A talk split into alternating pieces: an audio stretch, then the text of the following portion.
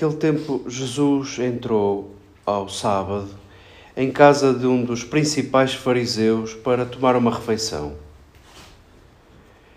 Eles estavam a observá-lo. Diante dele encontrava-se um hidrópico.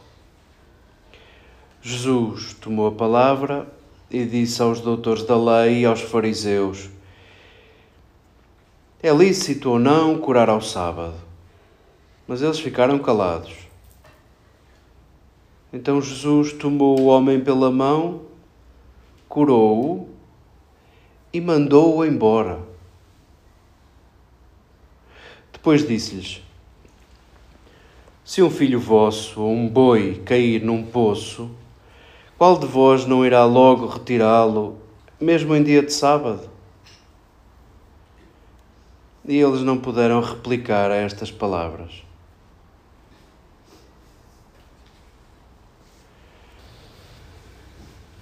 Queridas irmãs, queridas amigas, é verdadeiramente uma palavra de salvação esta, e será tanto mais de salvação quanto mais sentirmos que tem o poder de nos salvar de nós próprios, que tem o poder de transformar-nos, que tem o poder de converter-nos.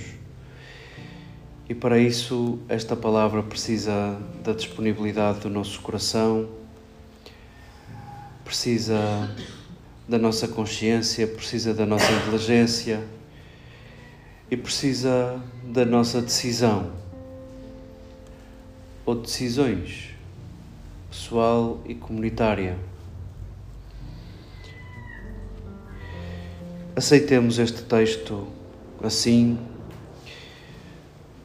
Possivelmente dividimos-nos todos entre os que apreciam mais sentidos literais e os que apreciam mais outros sentidos simbólicos. Nunca haveremos de saber se nos chega o sentido literal, se nos chega apenas os sentidos simbólicos. Também se misturam neste parágrafo, neste texto, nos, nos Evangelhos, as intenções de Jesus aos seus discípulos e as intenções dos autores, dos evangelistas, às suas comunidades, àqueles que serão os seus leitores.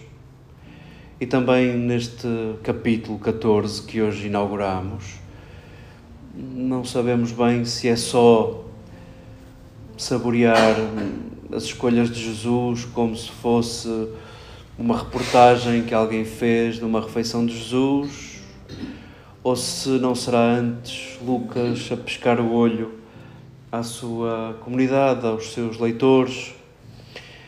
Isto porque a refeição, o banquete, a mesa, pode bem ser a imagem da Igreja, já que queremos que a Igreja seja o mais parecido com aquilo que seria o reino de que Jesus falava. Quanto mais nos sentamos a pensar o que é que andamos a fazer, mais reconhecemos que precisamos de conversão. A Igreja precisa de conversão e de reforma, e não acontece sem a minha conversão e a minha reforma, para cada vez mais nos assemelharmos ao reino de que Jesus falava, para cada vez mais nos aproximarmos das suas escolhas. Este texto é muito bizarro e convido-vos, se passarmos os olhos no capítulo 14, a seguir a isto vem a convicção, pelo menos para mim, de que este jantar ou almoço ou lá o que foi, não chegou a acontecer. Jesus a seguir fala-lhes dos lugares à mesa, isto de escolher os primeiros ou de escolher outros. Fala-lhes ao próprio anfitrião, àquele que convidou, ao, a um principal fariseu, diz-lhe que convidar gente para depois retribuírem e, e convidarem-te a ti não faz muito sentido. Faria mais sentido convidar quem não tem com que retribuir-te. Alguém há de gritar: Feliz quem se vai sentar no banquete do Reino dos Céus. E Jesus conta-lhes uma história carregada de ironia que nós conhecemos. Um dono de uma casa que quer oferecer um banquete e os mais previsíveis e os mais prováveis enchem-se de desculpas para dizer que não podem, que não querem, que não vão. Então esse banquete há de ser para todos, há de ser para todos, para os últimos.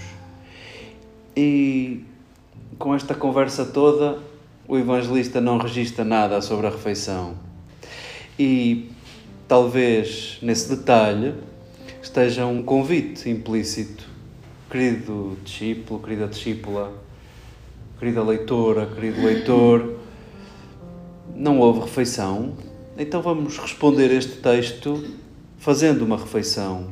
O mesmo é dizer, criando uma mesa onde todos podem sentir que têm lugar.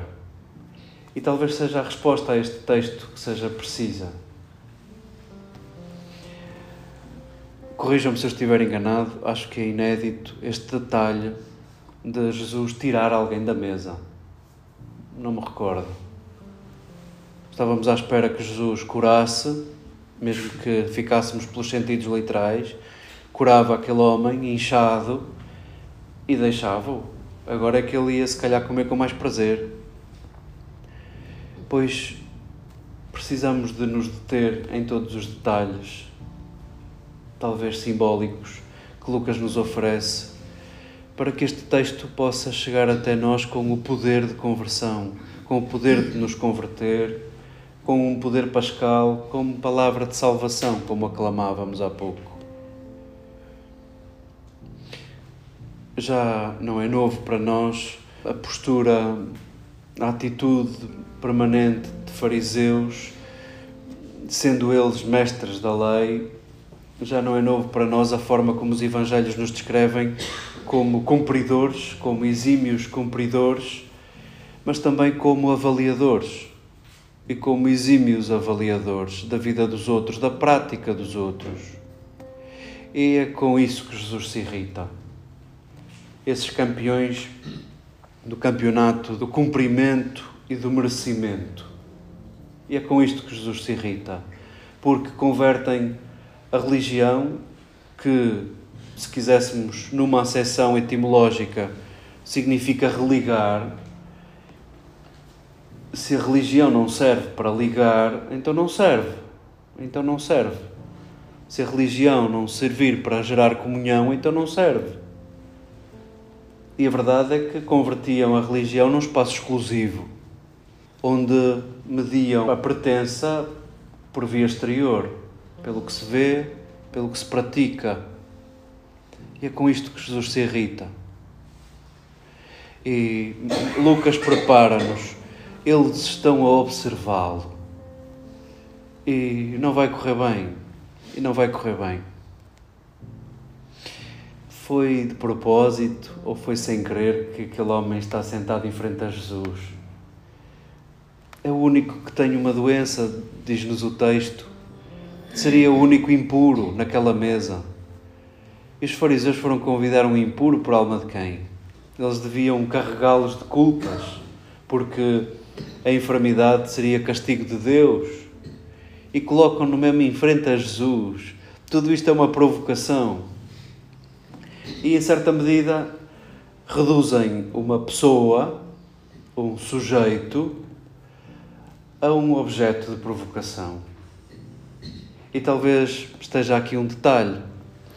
Jesus converte um objeto de provocação em pessoa e em sujeito e, ergue-o, e ergue-o, e converte-o de um objeto de provocação em pessoa e, em certa medida, pede para se retirar porque aquela mesa é um objeto de provocação. Se quiséssemos, aquele impuro torna-se puro e Jesus pede que se retire porque aquela mesa é impura. Porque aquela mesa é impura. E o que é que isto tem que ver connosco?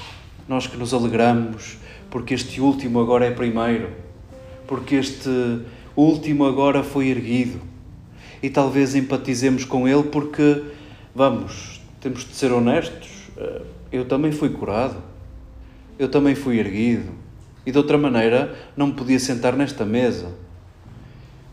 Fui chamado sem mérito algum, Jesus aceita-me como eu sou. Isto pensam todos os discípulos de todos os tempos e despista-nos tudo isto. E se nos esquecermos de que fomos curados, de que fomos erguidos, de que fomos integrados, de que fomos incluídos. Se nos esquecermos disso, é possível que nos convertamos em fariseus que esquecem e ocultam a sua fragilidade e aperfeiçoam-se no exterior para que vejam como eu cumpro e como eu faço cumprir. Aquele objeto de provocação é convertido em pessoa. Nós empatizamos com aquele homem curado, com aquele homem erguido, mas Jesus fala para os que estão à mesa. E se a mesa é a metáfora do reino e a metáfora da igreja, Jesus, depois de levantar, de erguer aquele que aos olhos da igreja era impuro, depois de o convidar a sair, todo o ralhete é para a igreja Todo o ralhete é para os que estão sentados à mesa e que se perdem em honrarias e em troca de favores. E é aqui que o texto nos dói. E é aqui que o texto pode ter poder de conversão. Custa-nos muito que ainda hoje muitas pessoas não suportem estar dentro da Igreja, deixem-me dizer assim, dentro das nossas práticas e da nossa organização, porque são olhadas como objeto de provocação. E custa-nos aplicar este texto ao dia de hoje. É possível que Jesus as conduza pela mão para fora, para não se sentirem nem julgadas nem condenadas.